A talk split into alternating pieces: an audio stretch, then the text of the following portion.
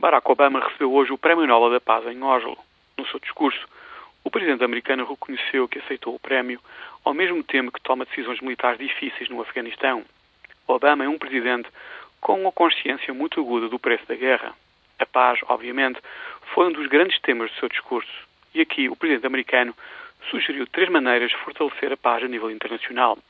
Há, todavia, situações em que as instituições e as regras internacionais não são suficientes para manter a paz. O que fazer então nestas situações?